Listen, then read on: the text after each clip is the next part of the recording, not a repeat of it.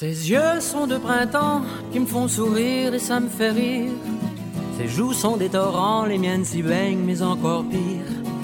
Son cœur est une fête, le mien ne veut plus en sortir. Elle est la plus belle saison de ma vie. La plus belle saison de ma vie. C'est un Ça fait des semaines que je parle de cet épisode et je suis très heureux de retrouver Mathieu Bellil, bonjour. Bonjour, Fred. Ah, ça fait long, ça fait, je pense que ça fait trois, trois ou quatre semaines que je disais, il y a un épisode sur le printemps qui semble une réflexion. Dans le fond, vous reprenez où vous nous aviez laissé avec la lumière avant, avant Noël, un épisode où euh, on a reçu beaucoup de beaux commentaires, Mathieu Bellil. Ben, ça me fait tellement plaisir. Fred, aujourd'hui, je viens vous parler d'une chose dont on rêve tous. Euh, oui qui me paraissait encore bien lointaine quand j'ai commencé à y penser et qui, euh, presque à chaque année, se fait attendre. Hein. Euh, j'espère que cette année, euh, ça arrivera plus tôt que d'habitude. Le printemps, du soleil, des températures au-dessus de la normale à ce temps-ci de l'année, c'est comme un bon hein, qui annonce la fin prochaine d'une série noire commencée, je vous le rappelle, le 13 mars 2020 avec le confinement aussi brutal que généralisé. Oui. J'ai un souvenir de, printemps chaud et j'aimerais ça comme y retourner. C'était le fameux printemps 2012. Ah hein? oui.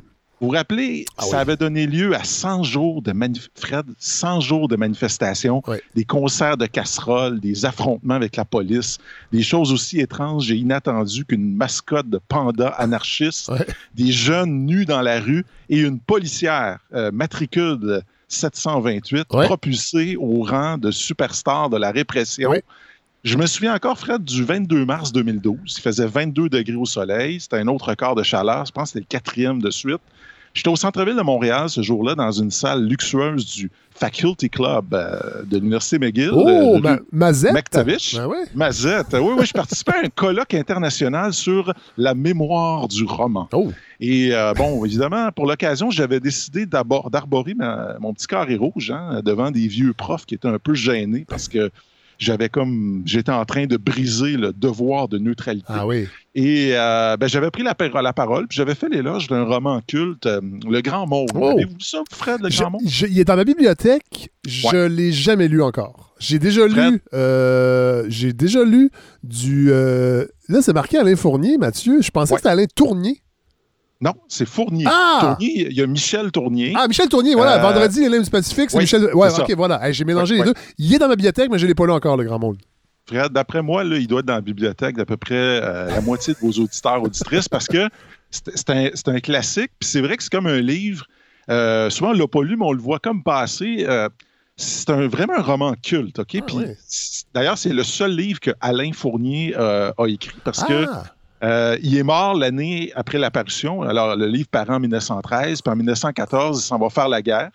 Puis, à 27 ans, qu'est-ce que tu veux, euh, il meurt. Euh, il est mort en septembre 14, ah, au début, début de la guerre. Puis, c'est un livre magnifique parce que ça parle du pouvoir du rêve, de la force de la jeunesse. Puis dans le livre, il y a, une scène mythique hein, qui décrit une sorte de fête foraine au milieu d'une forêt où euh, il n'y a que des enfants et des vieillards. Et puis c'est comme très étrange parce que c'est comme si on se retrouvait avec les deux extrémités de l'existence. Ah hein. euh, la, petite enfance et l'extrême vieillesse qui étaient réunies. Puis c'est comme un peu une sorte de fête qui est en même temps un éloge de l'innocence, soit l'innocence retrouvée hein, des vieillards qui, on le dit souvent quand on euh, vers la fin de notre vie, c'est comme si on retombait tout doucement en enfance, le cœur s'ouvre. Moi, je repense à mes grands-pères qui étaient des, des êtres assez assez renfermés, assez euh, timides, qui tout à coup, à la fin de leur vie, disaient des choses euh, très belles. Alors, c'est soit l'innocence retrouvée ou l'innocence jamais perdue. Puis moi, je, faisais mon, petit propos sur, euh, hein, dans ce colloque-là pour rendre hommage à mes amis partis manifester. puis je, me rappelle, c'était frappant, on était le 22 mars 2012, hein, centre-ville, on, faisait notre colloque sur la mémoire du roman et on entendait la rumeur sonore. Ça grondait. Comme un, un peu comme un tremblement de terre, une foule gigantesque au centre-ville. On, parle de 200 000 étudiants qui étaient venus des quatre coins du Québec. C'était, c'était formidable et c'était en même temps impressionnant de voir une révolte comme celle-là contre le pouvoir usé, corrompu euh, du gouvernement Charest. C'était sans précédent. Puis ça, on ne l'a pas assez dit. J'ai lu récemment, Fred, un livre passionnant sur la jeunesse et la crise d'octobre. C'est un livre de, l'historien Éric Bédard qui s'intitule. Euh, en fait, c'est une réédition. Je pense que c'est un livre qui avait paru à la fin des années 90. Et là, il l'a remis au goût du jour. Et dans le livre, ce qui est intéressant, il le dit dans le début, il dit en fait que le mouvement de 2012, et, aussi il inclut même le mouvement de 2005, parce qu'il y en avait un autre en 2005. C'est vrai. Ces mouvements-là étaient en tout point supérieurs à ce qu'on avait au, tournant des années 70, c'est-à-dire que les jeunes étaient plus, mieux organisés, plus mobilisés, la, la, coordination était plus forte, plus. Euh, et, qu'au fond, des fois, on, on, idéalise le passé, puis on pense que ça a toujours été mieux dans les années 60-70. Et bien, pas du tout. la jeunesse, euh, euh, au printemps érable, était, était vraiment dans une mobilisation comme on n'en avait jamais vu. Puis, bon, évidemment, c'est sûr que à 10 ans de distance, ou presque maintenant, là, on, va bientôt fêter le 10e anniversaire dans l'année prochaine. C'est encore difficile, peut-être, de mesurer ce qui est vraiment resté oui on a même l'impression que c'est une bulle qui n'a pas donné de fruits. Euh, on disait à l'époque une génération politique est née, tout ça, et euh, j'ai hâte de voir comment on va être capable d'analyser euh, les retombées de ce mouvement-là et ce qu'il en reste. Hein. Oui, puis d'un point de vue, disons, strictement politique, on a eu, qu'est-ce qu'on a eu après 2012? On a eu un gouvernement péquiste éphémère. Après ça, on a eu les libéraux et le retour à l'austérité. Puis là, finalement, on a la CAQ de François Legault. En, termes politiques, le, bilan est assez mince. Oui. Oui, on peut pas euh, dire que ça a débouché vers un. En même temps, la CAQ, c'est la, fin du paradigme fédéraliste, souverainisme. Bon, mais quand même, c'est pas ce que j'appellerais nécessairement une révolution. Non, pas, exactement. Hein. le changement dans la continuité serait peut-être une meilleure euh, formule. Ouais, que c'est intéressant que vous parliez du fameux axe euh, souverainiste-fédéraliste parce que ce qui s'est peut-être révélé, dans le fond, à partir de 2012, c'est de nouvelles lignes de fracture ou de nouveaux axes. Le, le, fameux axe gauche-droite, on disait souvent au Québec que cet axe-là, on, le cherchait hein, parce que tout était enfermé dans la logique fédéraliste euh, souverainiste. Ben, l'axe gauche-droite, il ressort, puis on pourrait même parler d'une nouvelle opposition entre ceux qu'on appelle les diversitaires face aux identitaires. Hein. Euh, et puis quand même, euh, il y a une nouvelle génération qui s'est imposée euh, sur la scène. Des gens, d'ailleurs, souvent des gens qui étaient des compagnons de lutte, puis qui aujourd'hui sont dans des, camps adverses. Je pense à Gabriel Nadeau-Dubois, Catherine Fournier, Paul Saint-Pierre Plamondon, qui est un petit peu plus vieux, mais qui, j'ai, je, l'avais bien noté, hein, était allé en cours pour défendre le droit des étudiants de manifester. Ah ouais. Ben, oui, tous ces gens-là, aujourd'hui, c'est frappant parce qu'ils sont tous, font tous bande à part. Hein. ils sont tous dans des camps. Puis euh, du côté des, des partisans de l'ordre établi, ben, faut pas oublier qu'un Simon Jolin Barrette est entré en politique en 2012. Hein. c'est la première ah fois qu'il s'est présenté sous la bannière de la CAQ, puis était allé se battre contre euh, nul autre que Bernard Drinville, fini deuxième.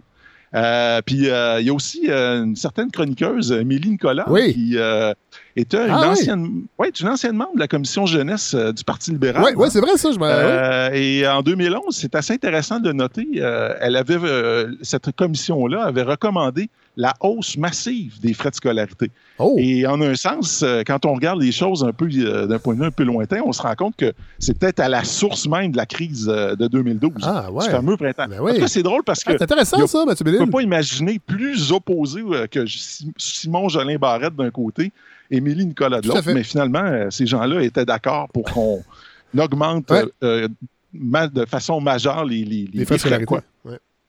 Le printemps, Fred, c'est comme le chante euh, Daniel Bélanger, c'est vraiment la plus belle saison, je dirais, de la vie. Hein. C'est moi, c'est mon moment préféré de l'année, je vous l'avoue, à cause du soleil, euh, de la chaleur euh, qui reviennent. Puis il y a aussi des raisons un peu plus égoïstes. Ma plus jeune est née un 23 mars. Oh! Et ben oui, ben oui. Puis c'est un petit bébé du printemps. Ouais. Puis moi, je suis né le 20 mars, Fred. Euh, et vous savez, les, écrivains romantiques étaient très doués hein, pour se construire une légende. Hein. Chateaubriand racontait qu'il était né un soir d'orage. Hein. Puis euh, je pense presque en même temps que l'Etna était entré en éruption. C'était comme le symbole d'une passion renfermée, d'un malheur qui se... Bon, bref, euh, le pauvre Chateaubriand, d'ailleurs, qui a à peu près raté tout dans sa vie, sauf quelques bons petits livres, là, quand même, il faut l'écouter. Bon, euh, Entre autres, c'est Mémoires d'outre-tombe, si ma mémoire est bonne. Oui, oui, oui, oui absolument. Atala aussi, enfin, on pourra en reparler parce que c'est fascinant. C'est comme parfois presque involontairement comique et très touchant. Euh, en tout cas, moi, j'aime bien l'idée, contrairement aux romantiques, euh, l'idée que je suis simplement né par une belle journée. Hein, faisait doux. je suis le fils du printemps. En tout cas, je sais une chose, c'est que l'accouchement s'est déroulé, ma, mère me l'a confirmé, s'est déroulé très rapidement. Ah. ah écoute, pour, écoutez, pour un, pour un premier, c'était spectaculaire. Ah, ça, ça, ça, me fait plaisir, Mathieu Bellil, d'entendre ça, parce que hein? là, les gens, ah les gens ne le savent pas, mais au moment où on écoute cet épisode, le nouveau bébé est là, mais au moment où on enregistre, il n'est pas encore là et c'est un premier bébé. Alors que vous me dites que parfois, ça ah. peut arriver assez rapidement et je suis très heureux. en fait, je, vais, euh, je vais porter la bonne nouvelle euh, à mon amoureuse tout de suite après euh, cette chronique, Mathieu. Ça sera avec grand plaisir. je suis très heureux de, pouvoir vous donner un peu d'encouragement. Moi, avec ma mère, on compare presque ma naissance à une sorte d'expulsion. Hein. C'est-à-dire que mon père, d'ailleurs, c'est drôle parce que dans ce temps-là, euh, quand les bébés naissaient, on envoyait encore des communiqués euh, aux journaux locaux. Alors, mon père avait envoyé. Alors, pour vrai, hein, j'étais rien, j'étais pas spécial, c'était juste comme ça. D'ailleurs, juste avant mon entrée, où on apprend que Mathieu Bellil a fait son entrée dans le monde des hommes, euh, je cite le communiqué de mon père, après neuf mois d'une longue gestation, ça c'est encore mon père, ça c'était dans la parole de Drummondville, oh! c'est la parole, tu sais, ça sonne... Ah puis je me suis dit, c'est quoi, c'était un organe euh, catholique? Non, non, c'était la parole, c'est devenu l'Express. En tout cas, ah oui, ben oui, ben oui, c'est vrai. Mais euh, détail amusant, euh, mon entrée qui annonce ma naissance, là, juste au-dessus, c'est écrit Monsieur et Madame Noël Macduff ont l'heureux bonheur de vous annoncer. Puis là, on lit ça, puis la mère qui a accouché, qui a fait toute la job, son nom est même Mais non, franchement. C'était une autre époque, hein, quand même. Bon, en tout cas. Bref, l'accouchement, oui, c'est allé vite l'accouchement, mais ça n'a pas réglé grand-chose parce que ma mère a été obligée de m'endurer, euh, m'endure encore d'ailleurs. Euh, il paraît qu'enfant, je n'étais pas très reposant. Ah je parlais, non, je parlais continuellement. Ça, je pense que vos ah, auditeurs s'en sont rendus compte. et, euh, et, je dormais très peu. Hein.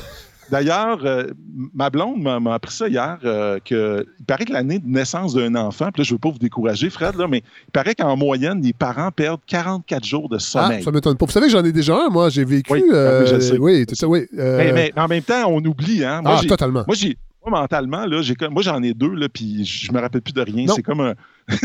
en tout cas, ma blonde, elle a dit que après dix ans, même dix ans après la naissance, on est encore en train de récupérer. bon, alors, bon, 1976, ça c'était la, fameuse année. Euh, alors, c'était quoi? La fameuse année de ma naissance, mais là, écoutez, c'était quand même une grosse année. Hein? C'était l'année des Jeux Olympiques. Ben euh, Montréal, l'année où Trudeau père allait traiter Bourassa de mangeur de hot dog. Euh, l'année, tenez-vous bien, Fred, où on allait déclencher une commission fédérale d'enquête sur les dangers du bilinguisme dans les communications ah, aériennes. Oui, oui parce qu'il y, avait eu des, pressions des contrôleurs aériens parce que ben tout, se passait en anglais et euh, on ben demandait des, euh, de s'exprimer en français. Et là, il y a des anglophones qui avaient eu ben bien, bien peur qu'on pogne des accidents en français dans le ciel ah, ben canadien. C'était sûr qu'on allait tous, tous les avions laisser rentrer dedans, c'est évident. En tout cas, puis, euh, mais 76, c'était l'année aussi du fameux spectacle à Saint-Jean, sur le Mont-Royal, le 1 x 5 avec les euh, Vigneault, Charlebois, etc. Et bien sûr, c'était aussi l'année de l'élection surprise, oui, oui, du Parti québécois dirigé par un certain René Lévesque, euh, qui, euh, le 15 novembre 1976, cigarette à la main et tout ce temps, euh, allait déclarer n'avoir jamais été aussi fier d'être québécois. Et je pense... Je pense que...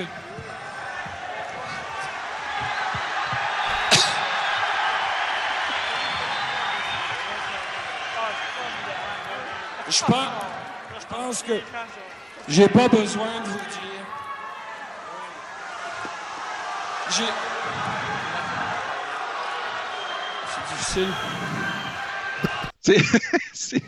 C'est drôle parce qu'il dit c'est difficile, puis on, on, trouve ça difficile, nous aussi, à écouter.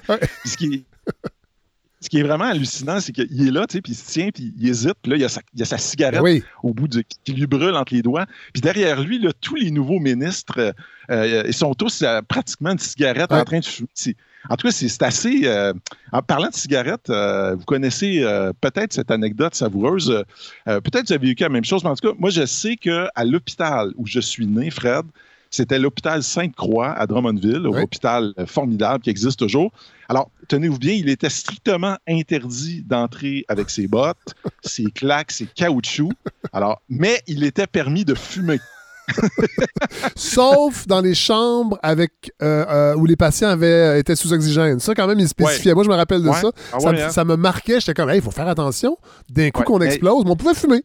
Oui, tu peux fumer dans une chambre d'enfant, de bébé naissant. moi, je trouve que dans ce temps-là, on avait vraiment le sens des priorités. Tu sais, euh, les planchers propres, mais, mais un air complètement vicieux. bon, ah, c'est les années 70. Hein, c'est quand même euh, l'époque où on pouvait s'asseoir à quatre sur le siège euh, en avant d'une grosse Pontiac, le baron, pas de ceinture où les enfants fatigués, je sais pas si vous avez fait ça, Fred, hein, tu couchais dans le coffre d'une station wagon pour regarder les étoiles par la lunette arrière. Des années où on passait nos journées à jouer dehors, à travers les forêts et les champs. Je me souviens qu'une fois, j'avais trois ans.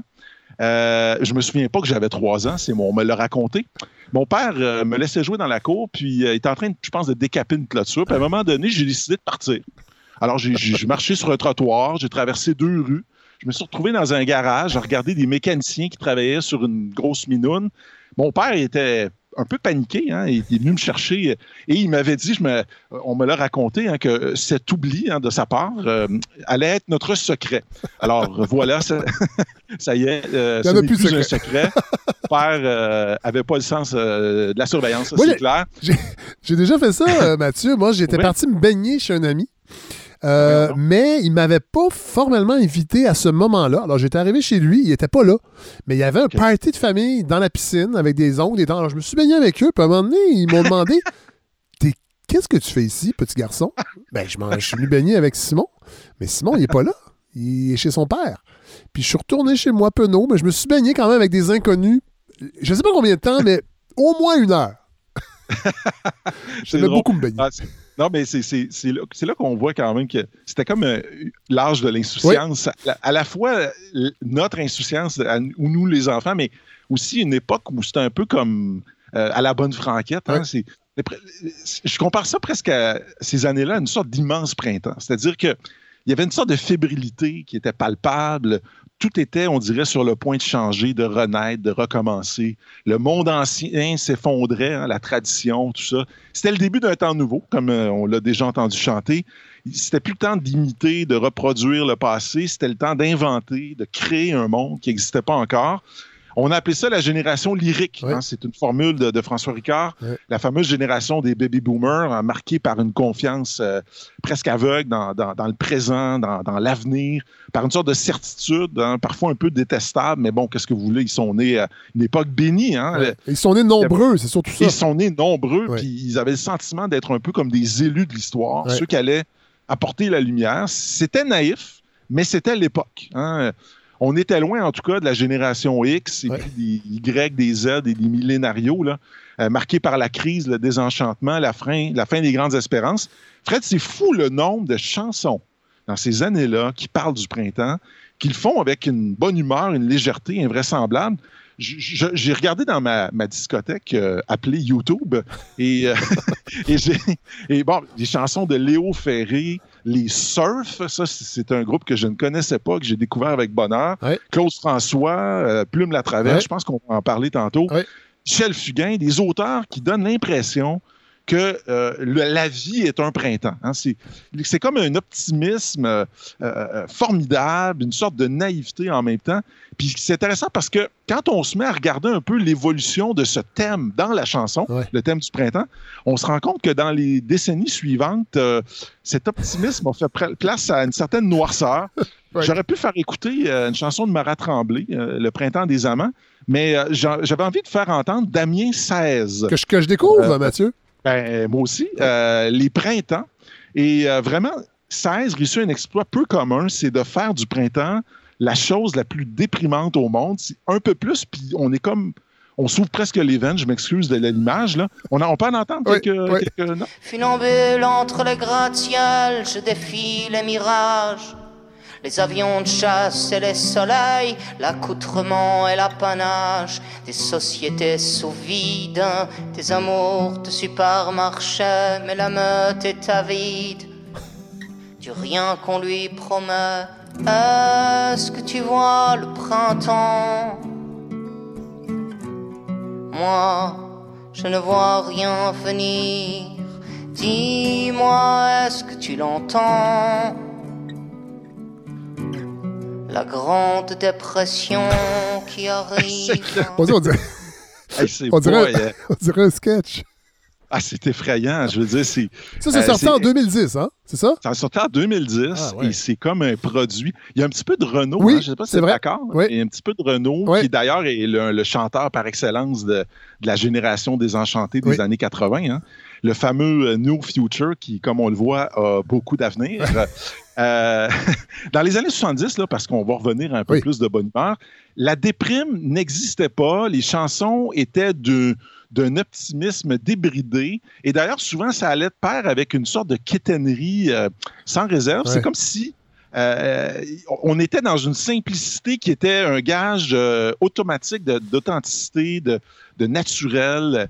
La vie n'était pas un problème, mais une évidence. je vous cite les paroles de, la chanson de Patrick Hernandez, ah Born, Born to be Alive. C'est Je suis né pour être vivant. Puis on a envie de dire, ben oui, effectivement. D'ailleurs, euh, Fred, j'ai fini dans ma discothèque. Euh, j'ouvre une parenthèse, Mathieu Vous savez que j'ai parlé à Patrick Hernandez pour, euh, ben pour cette année-là. On a fait une, un épisode sur. En fait, j'ai fait une chronique sur les One Hit Wonders. Ce, monsieur est extrêmement sympathique. et encore aujourd'hui, il reçoit entre 800 et 1500 euros par jour de redevance pour cette chanson-là. C'est extraordinaire. Alors, euh, je, peux vous dire qu'il se sent en vie. Oui. c'est la seule qui a fait vraiment. Il a, essayé de faire d'autres chansons, ça n'a pas fonctionné. Il y a eu une période difficile au début parce qu'il trouvait qu'une carrière d'une chanson, c'était pas assez. Mais finalement, cette chanson-là est devenue un hit mondial et encore aujourd'hui, il réussit à en ah, vivre. Euh, et euh, il a fait la paix avec ça. Puis il est content d'avoir mis au monde une chanson marquante comme ça parce qu'il faut quand même le dire. C'est une chanson que je mets parfois encore dans mes prestations ah, à, ben, la Taverna. Je veux dire, elle est, elle est irrésistible. On a envie de se lever.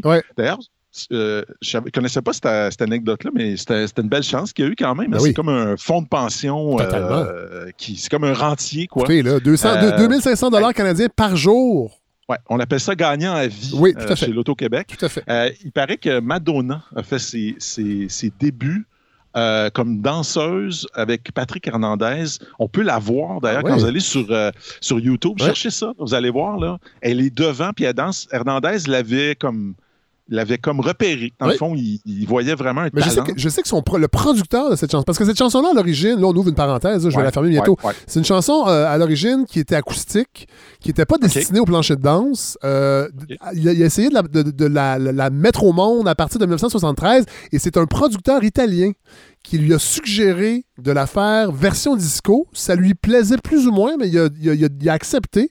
Alors, et je sais que Madonna a des, euh, des, ben euh, une descendance italienne, entre autres, et canadienne-française de sa grand-mère, je pense, maternelle, mais peut-être que le, lien est là avec, euh, avec l'Italie, en fait. Oui, c'est intéressant. Puis ce qui est intéressant aussi, c'est intéressant l'anecdote comme quoi c'était pas d'abord une chanson disco, parce que quand on voit Patrick Hernandez interpréter sa chanson, on a l'impression qu'il n'est pas à l'aise avec, avec, sa canne. Pas, il y a une canne aussi, c'est comme une ben, espèce ben, c'est ça. Je dis à la limite, peut-être un Claude François aurait été capable d'interpréter ça correctement, mais bon, en tout cas. Bref, j'aurais pu vous faire entendre euh, Born to be Alive. Alors, euh, peut-être qu'on. Les gens, de toute façon, n'ont euh, pas besoin de, de, savoir où la trouver. J'avais Léo Ferré, hein, c'est le printemps. Vous allez voir, c'est toujours un peu assez littéral. Hein, c'est le printemps. Claude François, c'est il y a le printemps qui chante. je pourrais même vous faire entendre Heureux d'un printemps de Paul Pichet. Mais j'ai plutôt euh, décidé de euh, faire entendre un duo improbable formé par euh, Jean-Pierre Cassel et Annie Dupéré. Alors, Jean-Pierre Cassel, c'est le père de, Vincent, l'acteur. Oui. oui, oui, Alors, vous allez entendre ça, c'est une chanson qui aligne les rimes assez plates, heureux, yeux, merveilleux, avec un petit côté broche à foin qui me déplaît pas. T'as vu ce printemps?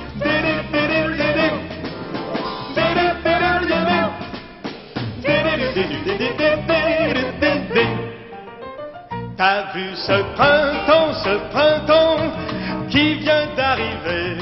Ce printemps, ce printemps, c'est presque un été. J'ai vu dans un arbre un oiseau jaune et bleu. Et sur les bancs plein de gens heureux. T'as vu ce printemps, Alors, Fred, euh, ça a du swing quand même. Oui, hein, oui, totalement. c'était presque d'improvisation. On a l'impression qu'on n'a pas pratiqué beaucoup. D'ailleurs, euh, ben, c'est un, beau duo d'amoureux hein, ah! qui rappelle euh, que le printemps, c'est quand même aussi, on n'en a pas encore parlé, hein. c'est la saison où s'éveille le désir, la montée de la sève le temps privilégié de l'éros, où soudain les sens se déploient, l'appétit de vivre revient après des mois d'hibernation. Fred, comment ne pas trouver les femmes belles hein, sur Mont-Royal, Saint-Denis? Bon, les hommes beaux aussi. Oui, ouais, c'est ça, j'allais dire. Toutes les, toutes les, personnes, Mathieu. Ah, toutes les personnes. Sinon, on va recevoir des courriels. Non, non, non, non. Là, c'est pour ça que j'essaie d'être inclusif. Mais en tout cas, tu sais que la première fois, là, quelque part en avril, d'habitude, quand la chaleur permet enfin au corps de, dévoiler leur charme, de, se lancer dans la parade amoureuse. Adieu, Parka, Tuc et Mitaine le temps de, s'aimer est arrivé. Oui. Euh, puis ça, le temps de s'aimer, euh, le défilé printanier, c'est des choses qui me, donnent un peu, me, ramènent un peu dans les chansons de Michel Fugain, son Big Bazar. Oui. Avez-vous été un amateur, vous, de ben, Fugain? Quand j'étais jeune, ça jouait beaucoup, beaucoup. Euh, hein? Non, moi, je. Puis je vais, je vais ouvrir une petite autre parenthèse. Ben, allez-y. Michel Fugain est venu à cette année-là. Et ça a été de loin notre invité le plus désagréable. Ah oui? Ah oui, monsieur. Euh, ah, c'est quelqu'un qui nous a fait du French splaining sur la musique country au Québec. qui ah, nous a expliqué que c'était un grand malheur et que ça avait commencé dans les années 90 et tout. il était vrai, mais bon, écoutez, il, commençait à être euh, âgé. Je dis pas que les personnes âgées sont désagréables nécessairement, mais disons que. Mais avant ça, j'ai jamais été de toute façon un fan. Je peux pas dire que c'est une idole que je voyais s'effriter euh, devant moi, mais c'est pas quelqu'un d'extrêmement sympathique. Ben, de toute façon, il faut dire une chose, Fred, c'est qu'au-delà des années 70, Fugain n'a plus vraiment rien produit d'intéressant. Non, Fait que j'ai l'impression, tu sais, depuis qu'il. Dans le fond, c'est comme il, vit un peu sur son patrimoine euh, euh, du Big Bazar, la fête, euh, une belle histoire, attention, mesdames, messieurs. Puis, des, quand on se met à lire ces paroles-là, l'oiseau, par exemple, fait comme l'oiseau, sa vie d'air pur et d'eau fraîche, un oiseau, d'un peu de chasse et de pêche, un oiseau mais jamais rien ne l'empêche, l'oiseau, d'aller plus haut. Donc, d'abord, euh, vous dites euh, pour la profondeur, on repassera. Oui. Euh, mais Fugain, d'ailleurs, a réglé le problème de la rime. Hein. Lui, c'est oiseau rime avec oiseau. Hein, mais, euh, mais, alors, on n'est pas tout à fait sûr du sens à donner à ces paroles-là, mais, mais quand même, il y a quelque chose de, comme de séduisant ah, ben dans l'idée de s'abandonner à l'instant, d'arrêter de, penser, de vivre en toute simplicité. Il y a un côté très psychopop, OK? Puis c'est vrai que le chanteur qui, dans, si vous regardez les, fameux clips des années 70, qui est maigre comme un clou, la barbe les cheveux longs. Il a l'air d'une sorte de gourou de l'espoir, euh, de professeur de bonheur entouré de ses disciples, des jeunes femmes, des jeunes hommes qui dansent et chantent comme s'ils étaient en pleine nature dans la campagne. C'est, la, la, musique de Fugain, euh, c'est drôle parce que des fois, ça renoue. Il y a un petit côté air juif, hein, comme dans Bravo, Monsieur le Monde. Il, y a, côté des influences slaves aussi. Parfois, on a l'impression d'être dans un, remake de Chekhov avec des moudjiks, là, euh, Rob et Kazakh, qui sont comme trop heureux d'être contents. Euh, sa musique, mais sa musique attend une synthèse, je dirais, entre le côté funk disco et le folklore. Parce que faut se rappeler aussi, c'est une chose fascinante des années 70, c'était l'époque où on revenait au folklore. Au Québec, euh, au Québec particulièrement au Québec particulièrement, oui, aux, euh, les années, euh, euh, les, par exemple, dans les années 70, il y avait tout un retour aux contes, aux légendes, aux vieilles chansons. puis même, tu sais, pour des, la fameuse génération passe-partout que nous sommes, il y avait tout un retour dans passe-partout même de, de, ce vieux folklore qu'on euh, euh, puis, bon, c'était l'époque de l'anthropologie. On, tournait à la rencontre des vieux artisans, de la nature. Euh, Pierre Perrault, son cinéma, c'est un peu ça, au fond. Hein. C'est une espèce de, tentative de renouer avec une beauté qui a été préservée, une sorte de bonté naturelle. En ce sens-là, on pourrait dire que les chansons de Fugain sont des, des chefs-d'œuvre d'innocence. Hein. C'est comme des hymnes au commencement des choses c'est un accord parfait entre le fond et la forme, la fraîcheur, la spontanéité du propos et sa traduction musicale qui est comme toujours dans la joie. En tout cas, on m'a dit que c'était difficile apparemment d'écrire des chansons qui deviennent des vers d'oreille. Ah, mais je suis sûr de ça. Ah, moi, j'ai un bon ami, euh, Fred, un bon ami de maîtrise, un certain David Maklovich. Il est connu comme euh, le Dave One. Vous connaissez ça, Chromeo? Ah, ben oui! Bon, mais ah, Chromeo, là, oui, alors Dave One, c'était, euh, ça a été un de mes potes à la. Puis il était obsédé, Fred, par ça. Il disait qu'il existait, selon lui, un génie du kitsch. Ben, il a raison. oui, il a raison, absolument. Et, Mathieu, je vais vous donner un exemple. Quand vous allez à des soirées de karaoké dans les bars, les bars vont rouvrir un jour, là.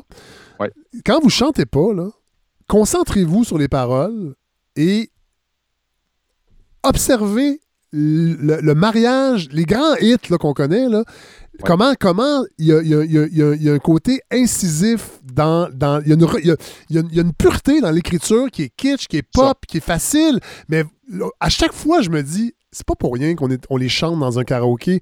C'est tellement bien écrit et c'est simple, là. Et c'est pas, c'est pas du, du Brassens, là. Mais il y, a, un génie. Votre ami a très. Il y a, vraiment un, génie du kitsch. Moi, je suis tout à fait d'accord avec ça. Du kitsch. Parlez-en d'ailleurs au euh, compositeur de Barbie's Restaurant ben mes, filles se souviennent, mes filles se souviennent encore de ah, votre interprétation à la soirée. Moi, je, ah, vous aviez comme pris la, la guitare, puis c'était comme interprété avec une sorte de langueur. Hein, c'était euh, ah, mon mémorable. C'est bien drôle. Vous les saluerez, vos filles? Ben oui, avec plaisir. Euh, en tout cas, je finis avec Fugain, Fred, parce que, euh, évidemment, je ne veux pas abuser de la patience des auditeurs, auditrices, mais on va entendre juste un, une petite air là, pour se, se, mettre dans, dans l'ambiance du printemps. Ça s'appelle Vive le printemps où vous avez une belle communauté de jeunes hommes et de jeunes filles qui chantent. Il y a le printemps qui te réveille, t'as le bonjour du printemps. Il y a le printemps qui te réveille, t'as le bonjour du printemps. Il y a le printemps qui t'ensoleille, oh le coquin de printemps. Il y a le printemps qui t'ensoleille, oh le coquin de printemps. C'est vrai qu'il y a un petit côté Europe de l'Est, hein? Oui, oui, c'est ça. C'est ça qui est fascinant avec lui. C'est des influences un peu slaves. Hein. Bon, les chansons légères de Fugain nous rappellent que le printemps, c'est quand même le moment où chacun sort de son enfermement, retrouve le plaisir de vivre en communauté. C'est l'heure où la vie collective reprend ses droits après la, longue séparation euh, de l'hiver. Puis moi, j'ai fait, vous savez, Fred, j'ai fait une thèse hein, à un moment donné consacrée à l'humour et au rire. Je pense qu'on ah, en a déjà parlé, puis on, ah, va revenir à ça. Oui, oui, j'aimerais ça. J'avais, j'avais découvert les travaux d'un certain Northrop Fry, alors, M. Fry, c'est un brillant critique littéraire d'origine canadienne-anglaise. Euh, Puis il a fait un livre qui s'appelle Anatomie de la critique. Euh, c'est pas une lecture que je recommande, Fred. Je veux juste que ça soit bien clair. C'est extrêmement aride et peu intéressant du point de vue du style, mais il y avait eu une idée assez géniale, à mon avis. Il avait, commencé, il avait, il avait soumis l'hypothèse qu'au fond, les genres littéraires, mettons le théâtre, le roman, la poésie, on pouvait les associer à des saisons. Ah. Et, puis là, il était particulièrement convaincant quand il parlait de théâtre, parce que vous savez que le théâtre, c'est un art qui est complètement intégré dans la vie collective. Hein. le, théâtre, c'est comme ça fait partie du rythme un peu du calendrier. Euh, l'année passée, je vous ai parlé des origines religieuses de la tragédie. Hein. Euh, on, raconte que les premières tragédies, c'était comme probablement des rites sacrificiels D'ailleurs, tragédie, ça vient de tragos ode, qui veut dire chant du bouc, qui est probablement ah en lien avec euh, le cri que fait la bête quand on ah l'égorge. Hein. Ah euh, alors, puis à un moment donné, c'est comme si on. L'hypothèse, c'est qu'on serait passé d'un rite religieux à une représentation théâtrale. C'est-à-dire que dans la tragédie, au fond, qu'est-ce qui se passe? Ben, on sacrifie symboliquement une victime. On appelle ça un, bouc émissaire. Hein. C'est, là, ça vient de là. Euh, J'avoue, des fois, parfois au théâtre, par contre, ce qu'on sacrifie, c'est. En fait, la victime, c'est l'intérêt du spectateur, mais. Oh, c'est pas toujours le cas. non, non, je sais. Ça m'est déjà arrivé. On en reparlera une prochaine fois. Là. Ça m'est déjà arrivé de sortir à l'entracte, mais, euh, mais là, ayons de bonnes pensées pour nos amis. Ah, totalement, totalement. Tellement cette année. Totalement. Euh, en tout cas, Fry, Fry disait que, selon lui, la tragédie, il fallait associer ça à l'automne et à l'hiver. Pourquoi? Parce qu'au fond, la tragédie est marquée par l'omniprésence de la mort. On est dans la fin, dans la disparition. Euh, au fond, la tragédie, c'est l'art de mettre en scène l'entrée de l'humanité dans l'hiver de l'existence. Euh, euh, une tragédie, qu'est-ce que ça raconte? Ça raconte ce moment où il y a quelqu'un qui va payer pour des excès, pour souvent une sorte de folie qu'on appelait l'ubris, hein, c'est une sorte d'orgueil. C'est un art de la résignation. Il faut accepter que le beau temps est derrière nous que l'heure de la mort approche. Puis dans la tragédie, c'est immanquable. Les héros, les héroïnes sont punis, au fond, d'avoir été jeunes, d'avoir eu des passions, d'avoir des désirs. Comme dans les films d'horreur. Oui, c'est toujours, toujours les jeunes et les premiers qui partent. C'est soit la personne qui a un problème de poids ou le couple d'adolescents qui a déjà eu de la sexualité. C'est les premières victimes des films d'horreur. C'est très intéressant, puis quand on pense que ça sort des États-Unis, qui est un pays étrangement puritain, euh, c'est ouais, il y, a quelque chose à creuser là. en tout cas, clairement, dans le fond, dans la tragédie, c'est comme, ben, vous avez eu des rêves, vous avez été jeune, vous avez fait des erreurs, ben, on va vous punir. Hein? Parce qu'au fond, qu'est-ce que vous avez fait? Vous avez défié l'ordre en place, vous avez brisé des lois, vous vous êtes peut-être, vous avez pensé que vous pouviez être comme des dieux, donc des immortels. Puis je ne sais pas si vous avez vu le film euh, Antigone euh, de Sophie de Race, une, adaptation formidable euh, de la, tragédie de Sophocle. Mais Antigone, c'est fascinant parce qu'au fond, pourquoi elle va pourquoi elle va mourir? Elle va mourir au fond parce que parce qu'elle a été jeune, puis parce qu'elle refuse de vieillir et de maturer. Puis dans un sens, c'est comme si elle se trouve à être punie d'avoir cru en ses rêves par un oncle, vieil oncle, qui est l'homme d'expérience, l'aîné, hein, qui vient corriger sa jeune nièce en la condamnant euh, pour, ses, euh, pour ses transgressions. Au fond, une tragédie, Fred, ça raconte toujours l'histoire de la victoire de la vieillesse sur la jeunesse. C'est-à-dire, au fond, à la fin d'une tragédie, c'est comme si la loi de la, vieillesse, au fond, qui est la loi qui nous rapporte toujours à la mort, bien, cette loi-là gagne sur les jeunes qui, au fond, euh, ont eu tort de, penser qu'ils pouvaient y échapper. La seule manière de survivre dans une tragédie, je vous donne le truc, si jamais ça vous arrive, c'est de, de, reconnaître par vous-même votre faute et ah. de vous, vous punir. Donc, on pourrait dire vous auto-sacrifier. Ça, ça, ça, c'est très, très 2021, ça, Mathieu Bellil, ça. Oui. ça, ah, c'est vrai, ça. Vous avez, bien raison. Reconnaître sa faute, se rééduquer, s'auto-sacrifier, ouais. S'auto-canceller, on pourrait dire ça. Oui, on pourrait dire ça, parce que c'est un peu ça que Édipe fait, hein, le, fameux euh, euh, personnage du complexe d'Édipe. Hein. et qu'est-ce qu'il va faire, Édipe, qui est d'ailleurs le père d'Antigone? Ben, quand il va découvrir qu'il a couché avec sa mère puis qu'il a tué son père, ben, il va se crever les yeux. Hein. c'est une manière assez brutale de se canceller soi-même euh, pour reconnaître, dans le fond, qu'il n'aurait pas dû défier les dieux. Alors, je vous ai parlé de la tragédie, puis tout ça, c'est pour me ramener à la comédie, frère. Ben parce que la comédie, c'est fascinant, c'est le contraire de la tragédie. Euh, là, je venais d'apprendre tout de suite, ah, hein, le contraire. ben, pourquoi? Parce que c'est le triomphe de la jeunesse sur la vieillesse. La comédie, là, c'est l'art du printemps par excellence. L'art de la célébration de la vie et de l'amour. Ici, dans le fond, c'est Eros qui l'emporte sur Thanatos et, haut la main. Parce qu'à la fin d'une comédie, le désir, les passions des jeunes ne sont pas punis comme dans la tragédie, sont au contraire célébrés, euh, récompensés. C'est assez frappant là, quand on regarde toutes les comédies classiques, ça se termine toujours par un mariage. Et, et d'ailleurs, c'est pas un hasard si les Américains à Hollywood ont inventé la comédie romantique. C'est quoi la comédie romantique? Ben, c'est une histoire qui est orientée vers la réunion finale des vrais amoureux à l'occasion d'un mariage, d'une grande fête. Puis en général, ça suppose qu'à un moment donné, on a mis à l'écart le, vieux malcommode ou le mauvais fiancé ou la, la, fiancée un peu superficielle. Là. Puis la, scène, la scène finale d'une comédie romantique, c'est quoi? Ben, c'est l'amour enfin libéré de ses entraves sociales qui permet d'avoir euh, beaucoup d'enfants, d'être heureux, d'avoir beaucoup d'enfants. mais en réalité, tout ce qui est raconté dans Love Actually, puis euh, Four Weddings and a Funeral et tous les autres, ben, c'est quoi? C'est déjà dans Shakespeare, Molière, Beaumarchais, Goldoni. C'est-à-dire, au fond, c'est quoi une comédie? C'est presque toujours l'histoire d'un couple d'amoureux qui est empêché par un vieux monsieur euh, en général, c'est le père du jeune homme ou de la jeune fille. Là. On l'appelle le vieux grincheux. je vous sors mon latin, euh, Fred? Le senex, le senex iratus. Oh! Le, le, vieillard colérique. Puis pour faire une idée de ce que c'est un senex iratus, pensez à Louis de Funès. Ah, ben oui. Ben c'est ça, Louis de ben Funès. D'ailleurs, Louis de Funès, on a parlé avec Hélène un peu plus tôt, euh, avec qui a adapté l'avare Évidemment, dans tous ces autres films, l'avare, c'est comme l'ultime vieux malcommode. C'est l'ultime vieux malcommode. C'est toujours la même logique, c'est-à-dire qu'au fond, qu'est-ce que fait le vieux malcommode? Pour des raisons souvent politiques ou d'argent, ou bien parce qu'il pense que c'est encore lui qui devrait se marier, il est content de, hein, comme dans le bourgeois gentilhomme, ben, euh, il pense qu'il est encore dans le coup alors qu'il ne l'est plus du tout. Bref, au fond, c'est un jaloux, puis ça l'écarte de voir des jeunes euh, s'aimer.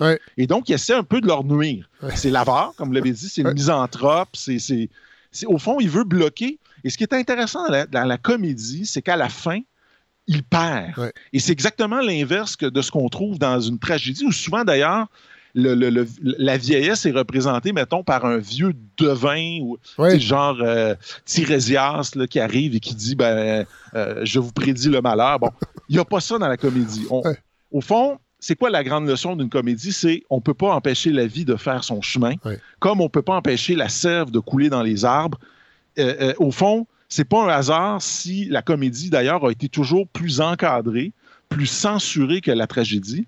Euh, même il y a certaines époques, Fred, où c'était la, comédie est interdite. Par exemple, au Moyen Âge. Parce que, au fond, la comédie, c'est toujours un peu l'histoire d'une sorte de transgression, d'une sorte de victoire des jeunes. Puis Dieu sait que les vieux ont peur des jeunes. Hein. Ça, c'est. Et d'ailleurs, dans les régimes totalitaires aussi, hein, euh, oui. Sergei Eisenstein n'a pas fait énormément de comédies dans sa, cinématographie. non, c'est pas exactement drôle. D'ailleurs, une anecdote sur le Moyen Âge qui était vraiment fascinante, c'est que, vous savez, au Moyen Âge, qu'on faisait, on faisait des mystères. On appelait ça des mystères. C'était des grosses pièces religieuses qui, étaient euh, jouées sur des parvis d'église, ah par, juste par des messieurs, hein, des, messieurs euh, barbus là, qui jouaient des demoiselles et tout. Euh, et, ce qui était particulier, c'est que entre les scènes religieuses, on mettait des petites pièces drôles. On, vous savez ah comment on appelait ça? On appelait ça des farces. Ah comme, la, comme la farce qu'on met pour boucher un trou. Ah euh, dans, une, dans une dinde. Et, euh, et, ça vient de là. Ça vient de là, la farce. Ah oui, wow! Oui, oui. Puis à un moment donné, les, les religieux on, se sont rendus compte que les gens aimaient plus les farces que les mystères. Puis ben là, ils ont, ils ont, dit, OK, ça va faire. On, on, tire, euh, on, tire, la plug. euh, ah bon, Fred, euh, plusieurs grandes fêtes sont associées au printemps. En Iran, euh, vous saviez peut-être, parce que Justin Trudeau, en passant, j'ai découvert ça, Justin Trudeau souhaite joyeux nouvel an aux Iraniens à toutes les années, le 20 ou le 21 mars. Ah oui. Parce que en Iran, le Norouz, on appelle ça le Norouz, c'est euh, l'année commence le 20 ou 21 mars avec ah l'arrivée du printemps. Ah. Ce qui fait d'ailleurs, puis ça, ça, me déçoit beaucoup euh, de ma vie, c'est si j'étais né en Iran au temps du chat, j'aurais pu être, Fred, le premier bébé de l'année. Hein. Ah. Je suis né un 20 mars. Bon, imaginez, Fred, imaginez, hein? un destin perdu. En tout cas, bref. Mais j'aime ça, cette idée-là, parce que je pense que les Iraniens ont raison, au fond. Si on était vraiment fidèle au sens du mot printemps, qui vient du latin primus tempus, c'est-à-dire premier temps, ben, c'est à ce moment-là qu'il faudrait faire commencer l'année, euh, euh, plutôt qu'au milieu de l'hiver. Moi, je, je, verrais ça un party du jour de l'an en plein mois de mars. Il me semble que ça serait... Euh, au, sucre! Oui, mais, mais moi, cette année, là, en fait, je pense que cette année, on devrait le faire. On non, mais un jour de l'an dans une cabane à sucre, ça, ça, ah, ça aurait dû être ça, la tradition. Ça aurait dû être ça. Ça aurait dû être ça, plutôt qu'un 1er janvier quand il fait noir. Puis que, ben, en tout cas. Maudit peuple. Maudit peuple de pas ah, d'allure qu'on est. C'est effrayant. Ben, tu sais, on a essayé ça, des réformes du calendrier, hein, la, Révolution française. Ça a plus ou moins marché. Euh, bon, en tout cas.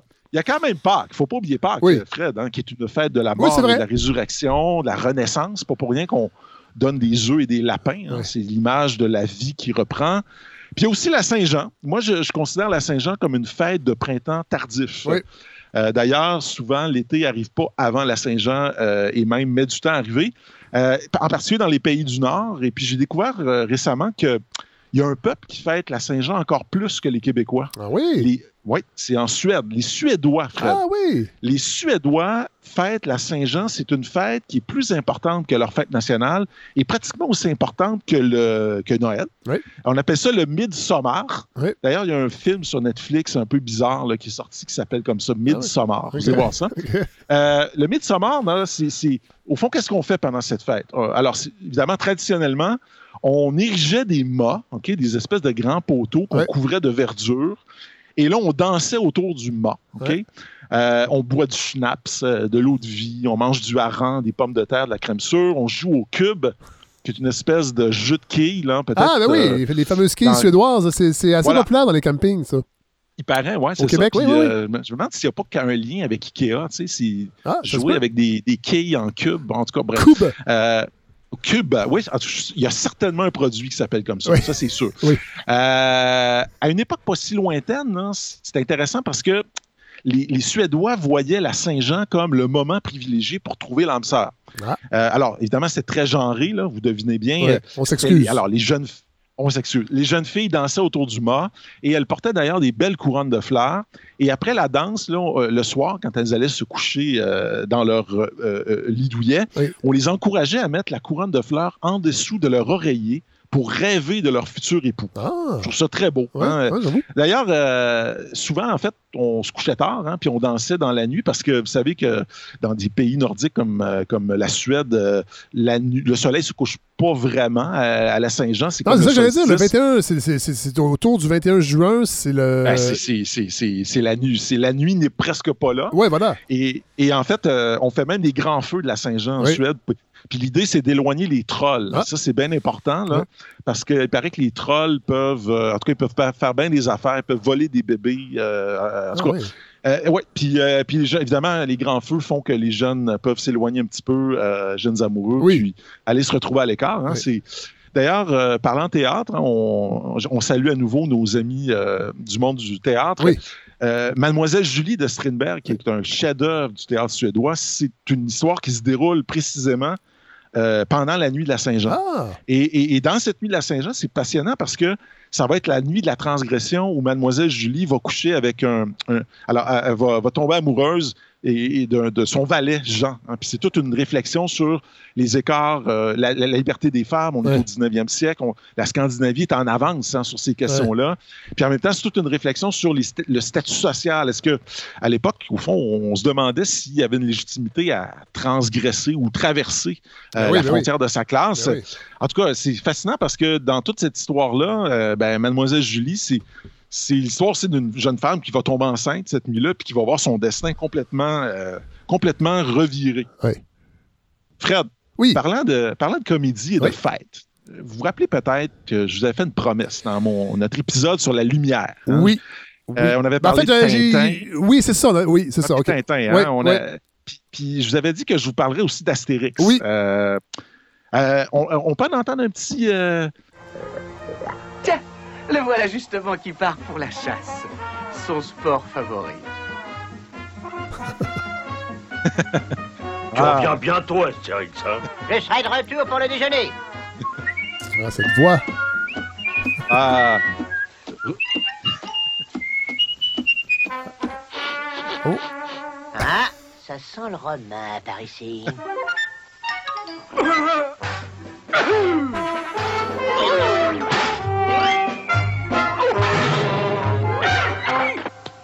c'est ça, c'est ça pour eux. Hein? Roger, Roger Carrel. Oui, qui nous a quittés il n'y a pas si longtemps. Oui. Là, on ne sait plus si on peut montrer des films, euh, les films en personne euh, de par Dieu avec ces histoires. Ah, c'est décourageant. OK, on, on, revenons à des choses plus heureuses. Hein? Fred, ça tombe bien parce que Astérix, en fait, c'est parfaitement l'univers de la comédie, puis c'est parfaitement l'univers du printemps, au fond. Parce que vous remarquerez une chose, évidemment, tout le monde le sait, hein, les histoires d'Astérix ça veut le drôle, irrévérencieuses, c'est plein de jeux de mots. Moi, j'ai appris mes, rudiments de latin là-dedans, plus ou moins, là. Euh, plein d'ironie. Euh, mais aussi, c'est intéressant parce qu'à la fin d'un épisode d'Astérix, les, tous les épisodes se terminent par le fameux banquet. C'est-à-dire, au fond, à la fin, c'est un peu comme dans une comédie où, on disait tout à l'heure, euh, ça se finit par un mariage. Oui. Ben, c'est pas un mariage, mais le mariage, au fond, c'est quoi d'ailleurs? C'est la fête communautaire. C'est-à-dire, c'est comme la communauté qui se rassemble autour des amoureux. Là, on pourrait dire c'est la communauté qui se retrouve. Et d'ailleurs, qui se, aussi parfois qui se rassemble autour des amoureux. Parce que si vous avez lu, euh, vous, avez, vous avez lu vos Astérix, oui, Fred? Ben oui. Mais, euh, mais le Grand Fossé. Ben oui, que j'avais reçu à ma fête à l'âge de 8 ah. Le Grand Fossé, à la fin, c'est un banquet de mariage. Vrai. Euh, ça se termine avec le, mariage entre la belle Fanzine et le beau Comics. Euh, c'est drôle parce que comics et fanzine, c'est un peu les, ah oui, ben termes. Euh, c'est un clin d'œil à tout ce qu'on. À la BD. Oui, à la BD, absolument. À la BD. Oui, c'est ça. Et, d'ailleurs, cette, histoire-là est une relecture heureuse de Roméo et Juliette, hein, parce qu'au fond, comics et fanzine sont dans deux familles qui sont opposées, c'est-à-dire dans deux moitiés de village elles doivent se voir en cachette. Bon, puis il y a une espèce de, de, bonhomme qui ressemble à un poisson, là, acide de Nitrix, le Aransor, hein, qui, fait un pacte avec les Romains. Bref, la fin d'une bande dessinée d'Astérix, euh, Fred, c'est toujours le retour à l'unité du groupe, à la célébration de la vie. avec, notamment, il y a un grand banquet, puis là, euh, on, connaît l'appétit légendaire d'Obélix. Hein. Ce qui est frappant, c'est que si on compare l'univers d'Astérix à celui de Tintin, du côté de Tintin, on voit un univers beaucoup plus grave et sérieux. Et c'est drôle parce que Tintin, c'est comme une sorte de chevalier au cœur pur. Moi, je le compare à Perceval, hein, qui est au service du bien, qui est parfaitement désintéressé. Ça, pour moi, c'est un élément important de Tintin. C'est quand je dis désintéressé, c'est qu'au fond, Tintin ne prendra jamais avantage d'aucune situation pour lui-même. Hein, il, est sans défaut, il n'y a pas de passion humaine, sauf l'amitié. Ça, c'est. Puis d'ailleurs, c'est intéressant parce que les Grecs disaient déjà que l'amitié, pour eux, c'était comme la forme la plus spirituelle, euh, ah angélique d'amour. Hein? Oui, les Grecs plaçaient l'amour amitié bien au-dessus, par exemple, de l'amour Eros, par ah exemple. c'est intéressant parce que chez Tintin, justement, il n'y a pas d'envie, pas de désir, il n'y a pas de traces d'appétit, surtout pas sexuel. Tintin est, une sorte d'ange, finalement. Euh, et tout est fait dans l'intérieur, dans l'intérêt supérieur, pardon, de la, vérité, de la justice. Euh, en tout cas, j'imagine pas là, Tintin tricher euh, dans sa déclaration d'info. quel commentaire un peu bizarre. En tout cas, mais Astérix, c'est drôle parce que c'est le contraire. Les personnages sont complètement débordants de passion, colériques, excessifs, gourmands, teigneux. Ils aiment les sangliers, la cervoise, ils aiment se battre il mentent, il triche, il Il y a, du désir aussi, parce que dans le Grand Fossé, Obélix est, en amour avec Fanzine. Ce qui est intéressant, en fait, c'est que Astérix, contrairement à Tintin, euh, c'est un être qui est, au contraire, profondément intéressé. C'est-à-dire que lui, il, ne se bat pas pour le bien nécessairement absolu, il il se bat pas pour la liberté euh, générale c'est un type, au fond, c'est un type assez clanique. Hein? Il se bat pour sa tribu. Euh, parce que si, pensez-y, euh, si c'était vraiment l'amour de la liberté qui guidait Astérix et Obélix, euh, ben, il y a longtemps que la Gaule serait libérée, déjà, que le monde aurait changé. Non, ça les intéresse pas vraiment de changer le monde. Hein. C'est, eux, c'est, l'important, c'est de préserver leur petit bout de territoire où ils peuvent jouir de l'air vivifiant de l'armorique tout en emmerdant les Romains hein, en perpétuité. Essentiellement, c'est ça. Et euh, ce qui est frappant aussi dans la série Fred, c'est que la potion magique, qu'est-ce que c'est? Au fond? C'est une sorte d'élixir de jeunesse éternelle. C'est l'équivalent de la sève printanière qui se répand partout et décuple les forces vitales. La potion, ça représente la réalisation concrète d'un fantasme de puissance, de ce que j'appellerais, moi, un printemps sans fin. euh, C'est-à-dire qu'au fond, et d'ailleurs, c'est pas étonnant, Fred, que l'homme le plus vieux du village. Comment s'appelle l'homme le plus vieux du village euh, des Ah mon Dieu, oui. Est-ce que est-ce que est-ce que c'est lui qui est euh, en, qui sort avec une, une, plus jeune? Ah, il sort avec une femme qui a à peu près quoi le, dixième de son âge. Ouais, ça, c'est ça, je n'aimais pas ça quand j'étais jeune. Je trouvais que ça n'avait pas de bon sens. Euh, je me rappelle plus de son mais je sais c'est qui, là, mais je me rappelle pas de son nom. Âge Canonix. Ah, voilà. Âge Canonix. D'ailleurs, pas seulement le plus vieux, probablement aussi le plus, possiblement le plus laid. Oui il est tout recroquevillé. Euh, en fait, ils sont tous là, pour être franc, euh, dans l'univers d'Astérix, à quelques rares exceptions comme euh, Falbala, Tragicomics et d'autres. Mais, mais, mais, mais ça en est presque drôle parce que le couple est tellement mal assorti. surtout quand. Ce qui est drôle aussi, c'est de voir à un moment donné sa conjointe. D'ailleurs, qui n'a pas de nom, Fred. Ah, Elle s'appelle Madame Ashkanonix. Ça, c'est pas drôle. Là, non, là, on est un peu comme dans le journal La Parole, Monsieur et Madame Noël McDuff. Ça, ça passe euh, plus en 2021. Non, ça, ça passe plus.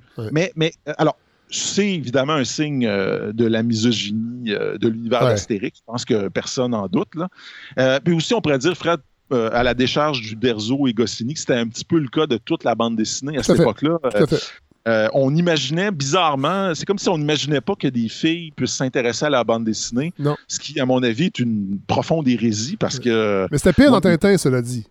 C'était pire dans Tintin. Parce qu'il y, a plus de femmes dans Astérix, mais ils n'ont pas un très beau rôle. c'est ça, euh, la femme du chef, c'est une germaine euh, finie.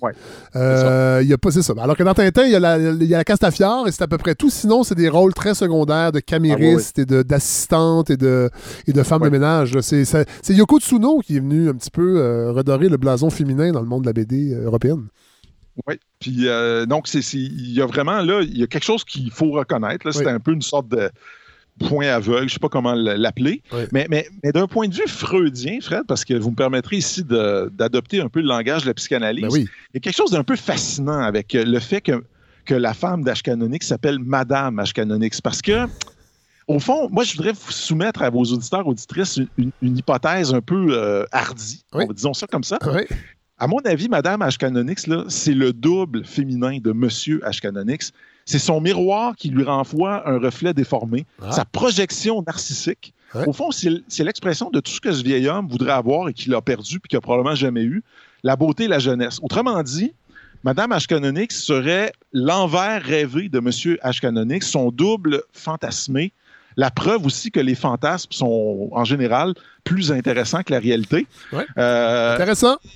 Je, je, soumets ça. Hein, D'ailleurs, ça sert à ça, hein, la, potion magique. Ça sert à dépasser les limites de la réalité, de vivre dans une sorte de parfaite euh, ignorance de la souffrance, de la maladie, de la mort, dans une innocence éternelle, dans un monde où tout devient possible.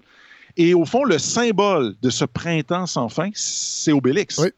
Obélix qui est tombé dans la marmite quand il était petit et qui, au fond, est resté petit. Hein, c'est ça qui est un peu ironique avec lui. C'est c'est comme un enfant dans un corps d'adulte, l'enfant perpétuel, on pourrait dire, qui euh, d'ailleurs n'est pas capable de contrôler ses pulsions. Hein, que vous avez remarqué quand, il a, quand Obélix a faim, là, euh, je veux dire. Il n'y a, rien d'autre à faire. Il faut. Euh, Puis, si tu vas au magasin là, de jouer avec Obélix, tu ne peux pas le convaincre de renoncer à, tel ou tel objet. Là. Il ne va pas te dire où. Il n'écoute pas. Là.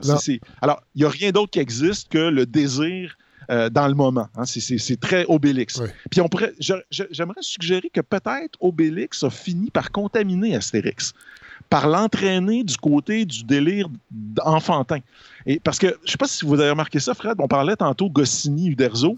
Je pense que la version Astérix version Goscinny, qui est au fond l'inventeur du personnage, ben, c'était presque une sorte de Tintin version gauloise. C'était un homme seul, qui était quand même un homme de combat, qui changeait pas, euh, qui variait pas. Et, curieusement, quand Goscinny meurt en 77, c'est comme si Uderzo, qui est peut-être le côté Obélix euh, de cet univers-là, faisait changer peu à peu le personnage. Puis, c'est fou parce que euh, c'est comme si Astérix s'humanise. Puis il devient d'ailleurs dans, un, album qui est le préféré de mes filles, que je suis incapable, moi, je n'y arrive pas. Là. Ça s'appelle Le ciel lui tombe sur la tête, là, avec des bonhommes hollywoodiens, des super-héros.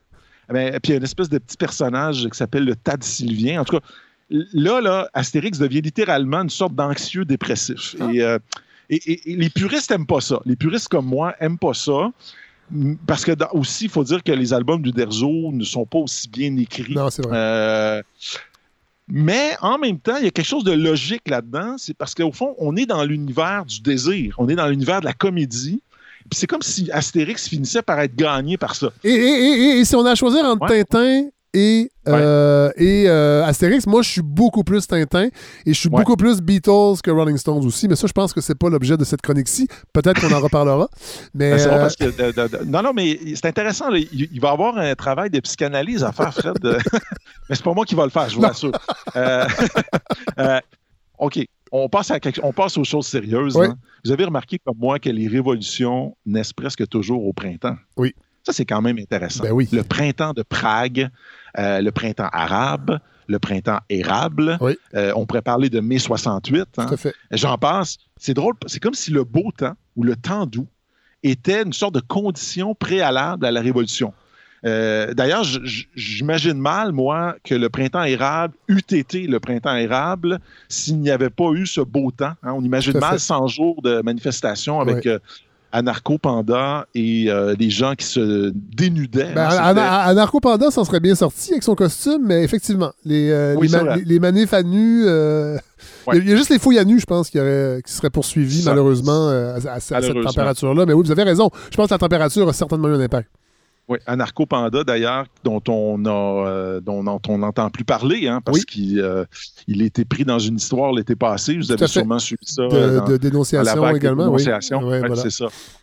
Alors, d'un point de vue symbolique, le printemps, c'est vraiment le désir de rupture avec l'ordre existant. C'est comme la vie qui jaillit.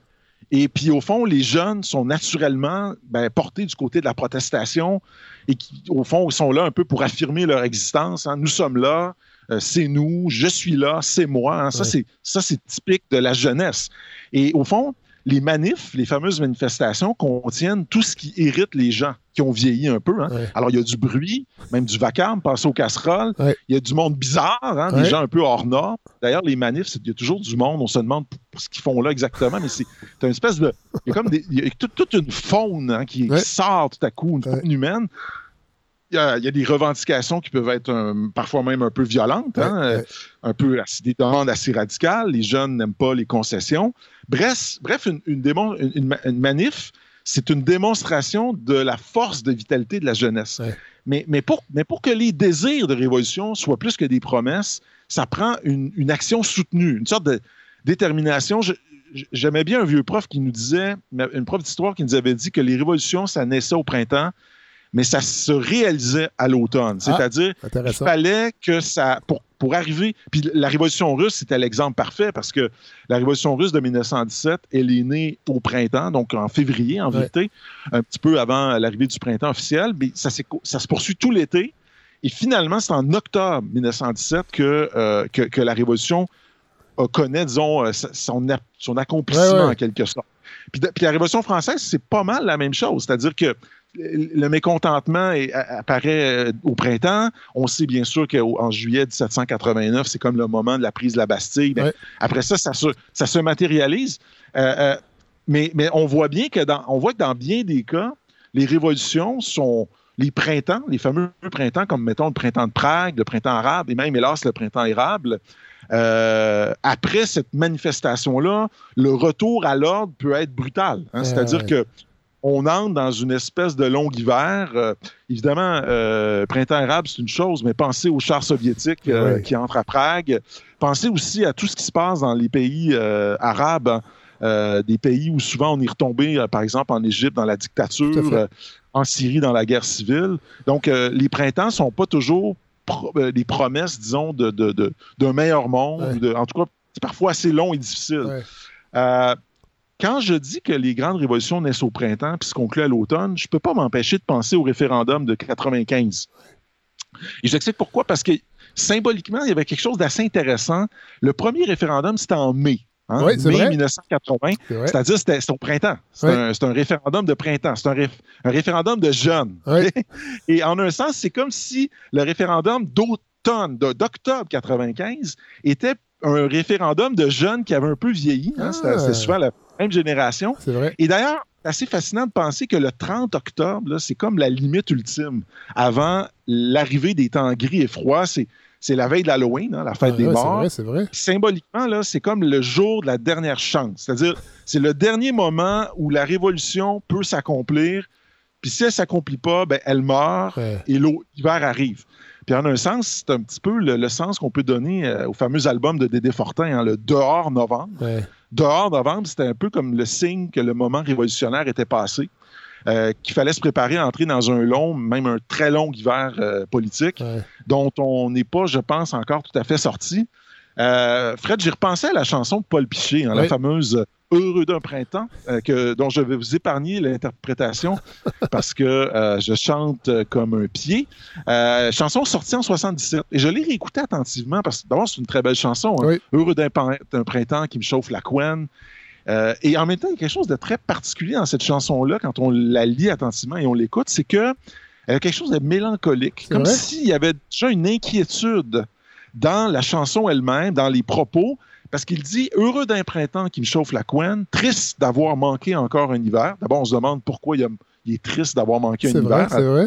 Il a l'air d'aimer plus l'hiver presque que, l'été, que le printemps. et d'ailleurs, il dit on vit, on vit rien qu'au printemps, le printemps dure pas longtemps.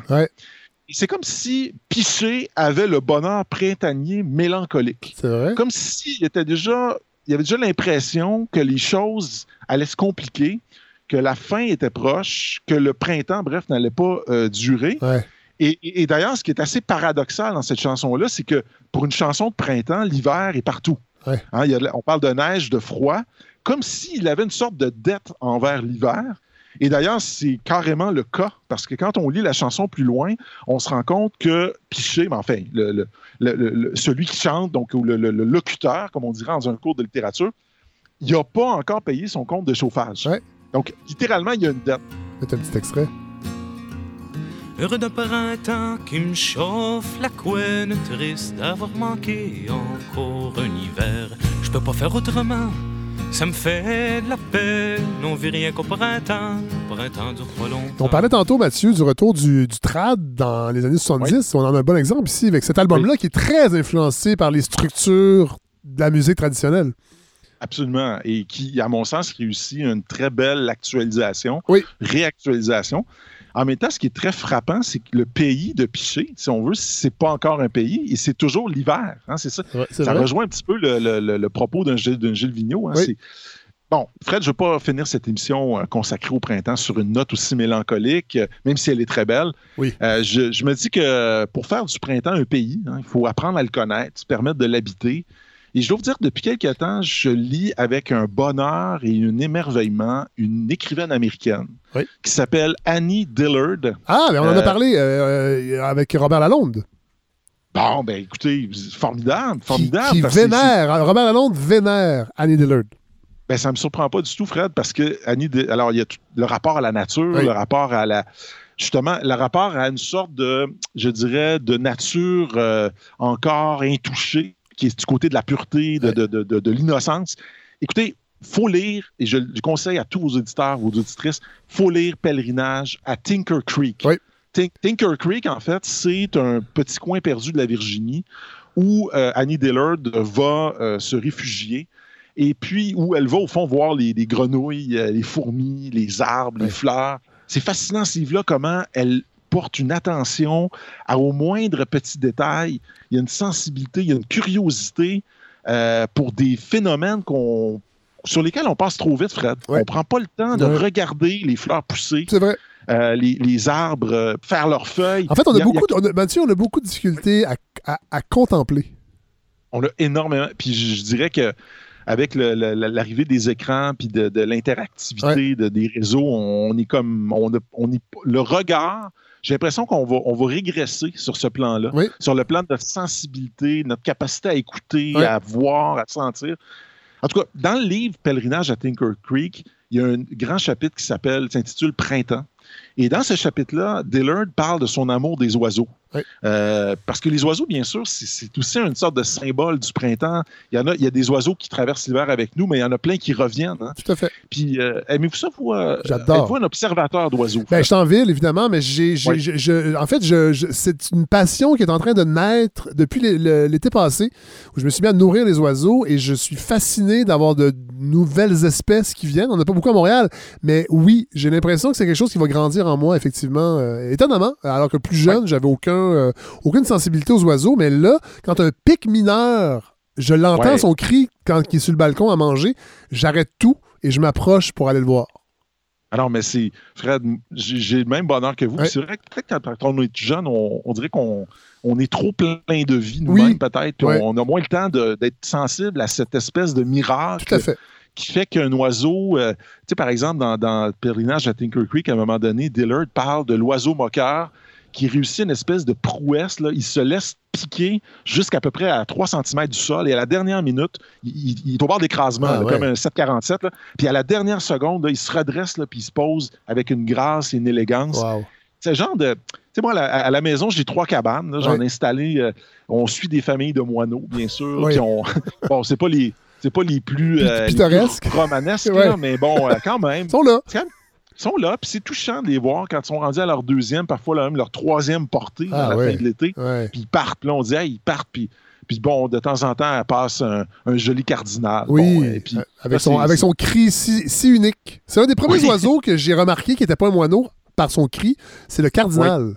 Ah, c'est un. Oui. Et les engoulevents, euh, les engoulevents, quand je suis arrivé à Montréal, il y en avait beaucoup dans le ciel. Il y en avait un dans mon, dans mon au-dessus de la ruelle et qui plongeait le soir. Je lisais l'été et j'entendais ses ailes ah, qui vrombissaient parce qu'il allait tellement vite. Mais les maringouins qui sont en, disparition à Montréal mais font en sorte qu'il y a beaucoup moins d'engoulevents qu'avant, malheureusement. Il y en a moins. Hein? Je pense qu'il y en a encore un peu sur le plateau. Euh, j'en ai, vu, mon frère y habite. Oui. Euh, à la campagne cet hiver, on a vu quand même euh, des gros becs, des jets bleus, des, des mésanges, des, des pics-bois. Ma blonde tient le compte, Fred. C'est ah une affaire. Oui, oui, on a un guide d'oiseaux. Ben chaque fois qu'elle voit un oiseau, là, elle inscrit le lieu, la date. OK, cet oiseau-là, on l'a vu à tel endroit. C'est drôle parce que je sais pas pourquoi, mais quand j'étais jeune, ma mère faisait un peu la même chose. Elle les observait. Alors, ah, je suis certain que c'est pour ça qu'on est ensemble, moi et ma blonde. C'est ah euh, une sorte de... Hein, c'est quel, quel, quelle femme formidable. Et, euh, euh, ma mère les connaissait. C'est drôle parce qu'elle, elle, elle entend les sons. Là. Puis chaque fois que je veux savoir quel oiseau on parle, elle, elle, peut être capable de me dire Ah, ça, c'est un jaseur des sept. Ah, c'est un jonco ardoisé. Un ciserin flammé. En tout cas, c'est impressionnant. Ce qui est frappant dans, dans, le livre d'Annie Dillard, c'est qu'elle remarque que une chose toute simple, c'est qu'on ne sait pas encore exactement pourquoi les oiseaux chantent. C'est vrai. D'ailleurs, Robert Lalonde euh, dit la même chose dans son livre. Ah ouais? Ah ben c'est formidable parce que, évidemment, il y, a probablement des moments où euh, l'oiseau doit peut-être marquer son territoire ou, euh, je sais pas moi, alerter ses congénères s'il y a une menace ou puis peut-être aussi que dans le moment de la parade amoureuse, il y, a un son particulier, mais, mais il y a plein d'autres occasions où Dillard constate que le chant des oiseaux est complètement gratuit, sans raison désintéressé. Euh.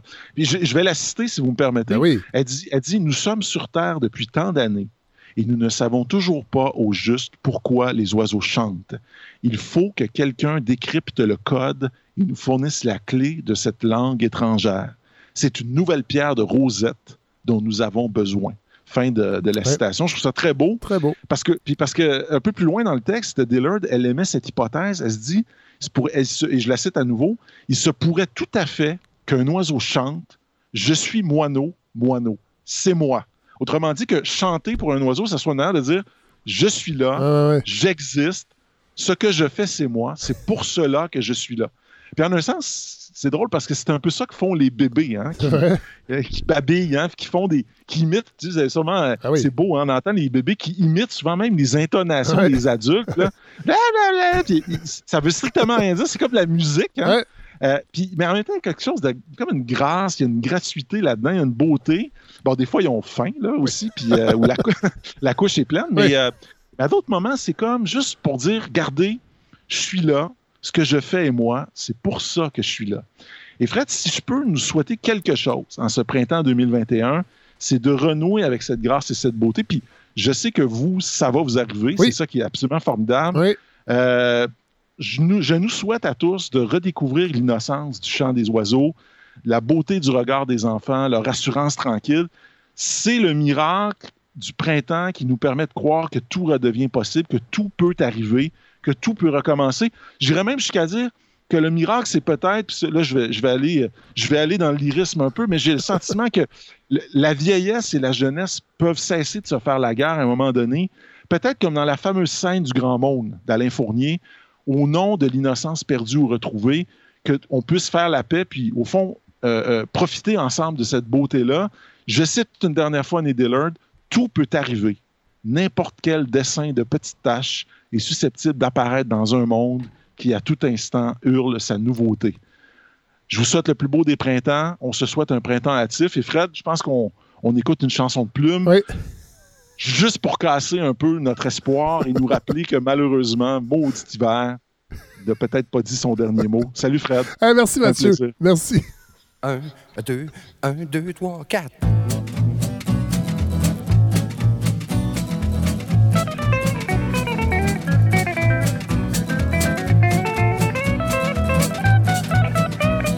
Chaud, même si l'hiver est beau. J'aurais bien le goût de sacrer mon camp jusqu'au printemps. L'hiver pour moi, c'est pour ça que je l'ai dit.